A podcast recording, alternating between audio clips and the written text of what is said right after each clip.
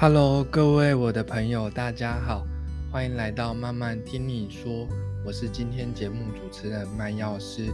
在这个节目里，我们可能会说书、对谈，或者是回答听众们心里的疑惑。而不管今天的主题是什么，今晚我们都会听你慢慢说。那大家早安，很特别，今天这一集是我临时起床的时候，马上想说想来录一段。呃，podcast 跟大家分享就是最近的一些心得。为什么呢？因为呃，最近有被邀请到大学跟学弟妹分享说，到底要不要去呃读研究所，然后所以我就其实是在重新在检视自己，说到底读研究所对我来说的意义是什么。那后来我发现，在这个书里。理呃观念，或者是梳理自己思绪的过程呢？我发现，呃，我在二零一五年八月二十五号的左右，哈，那时候左右，我有去上一堂课，叫做《寻找天赋与热情的系统化的做法》。那我后来回过头来发现，这堂课是影响我很深很深的一堂课。那我稍稍介绍一下这堂课。这堂课是我已经忘记那时候付了多少学费，但以刚毕业的药师、刚职业的药师来说，可能是几千块。然后身边的人可能会跟你说：“哎，啊，你平常都一直在上课，那为什么还要再花钱去上这个课呢？”所以大家就会很好奇，说为什么我要特别花？好像因为我。在部落格上面是说，我花了一笔哦不少的钱去上那堂课，这样。那那时候呢，我也带了两个朋友去上这堂课。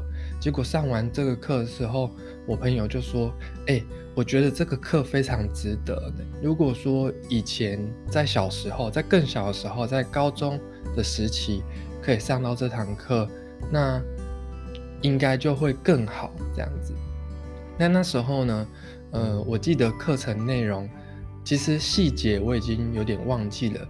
不过仔细听它的课程名称哦，是寻找天赋与热情的系统化的做法。那为什么我会在准备这个演讲的时候会想到这堂课呢？因为我记得那时候，呃，在讨论这个演讲的细节的时候。呃，大学的老师就说，现在毕业的学生啊，他们常常都不知道他们要去呃哪里工作。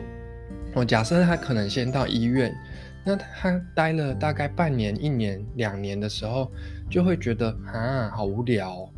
那我是不是可以到再另到另外一个医院，或者是他可能会到药局？那他到药局之后呢，他可能又觉得啊，药局怎么是这样？他可能又回到医院，那他就是重复这样医院药局、医院药局、医院药局这样子去不断的转换。那之中呢，其实就是没有去做一些嗯累积哦，比如说作品的累积或者是经验的累积哦，都是一直一直在转换新的业务这样子。所以老师就说他的观察发现说。现在的很多毕业的药学生当了药师之后，就会有这样的情况。那我就反思说，为什么我自己，嗯，就是会比较，呃，在工作上或者是在生活上，自己会有一些比较有一些方向。那我就想到这堂课。那这堂课的上课内容呢？他一开始他告诉我们说，其实我们很多人，大部分人都很努力。那呃，课程中的一开始就说，如果方向不对啊，你再努力都没有用。方向对了呢，路其实就不嫌远哦。所以假设你想要去南投，可是你一直往。屏东的方向走，所以很多同学都告诉我说：“老师，我以后想要当嗯某某个某个职业，或者是我以后想要成为什么样的人。”可是我们发现说，他做的方向，他做的内容都不是往那个方向里去。哦，有点像是我们平常都一直觉得我我想要当一个英文很好的人，可是我每天都没有做一些英文的练习，那我们怎么可能会变成英文好呢？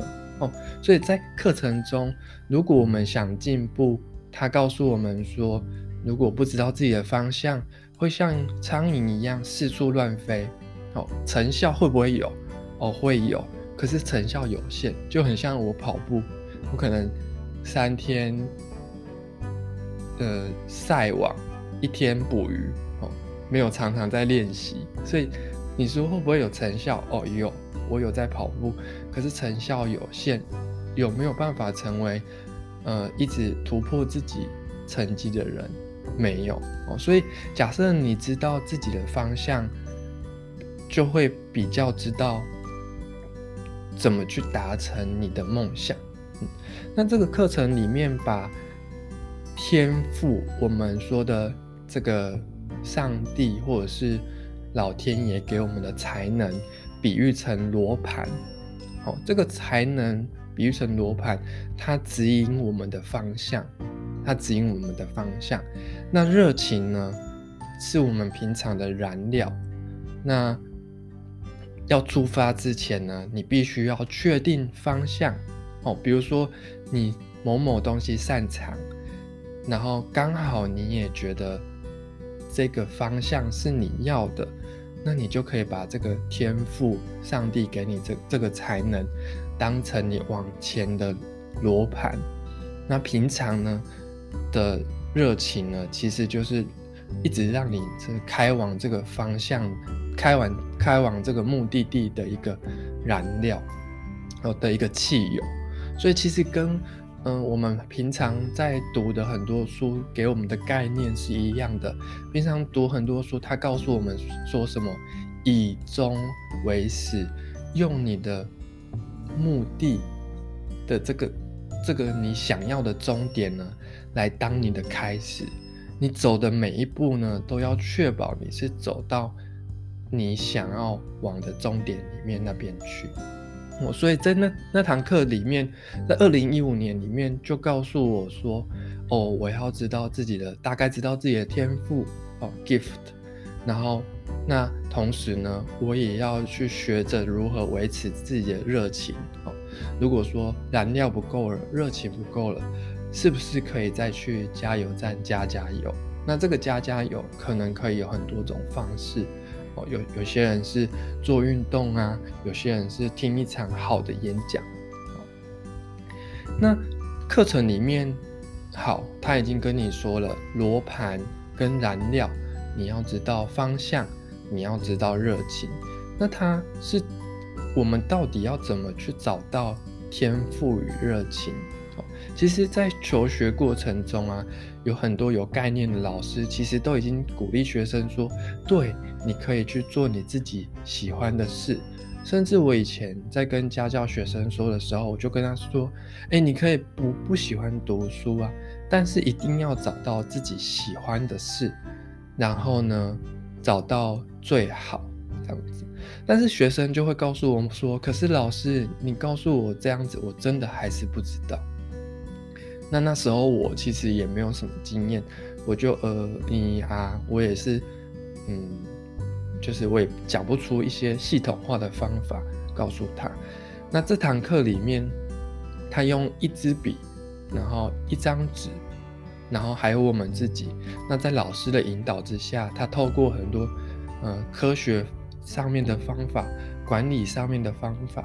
去教我们说怎么样找到自己的天赋跟热情。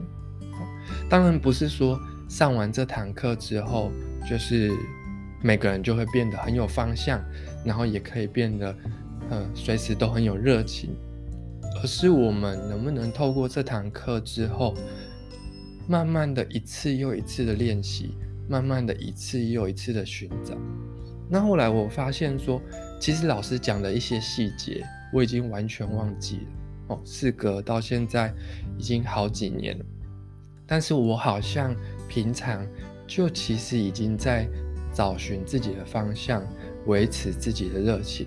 我已经应用了老师当时所教的一些内容。那那堂课比较特别，他有提到两个世界上只有两两种人，第一种人是对工作充满热情而上班的人，第二种人是为三餐温饱不得已而上班的人。老师最后问我们说：“那你想当哪一种人？”好，好，以上是我今天比较特别想跟大家分享。我大概七八年前去呃上一堂呃大人学的一个寻找天赋与热情的一堂课。那我觉得对我来说非常有帮助，好，所以想跟大家分享。那接下来我想跟大家分享。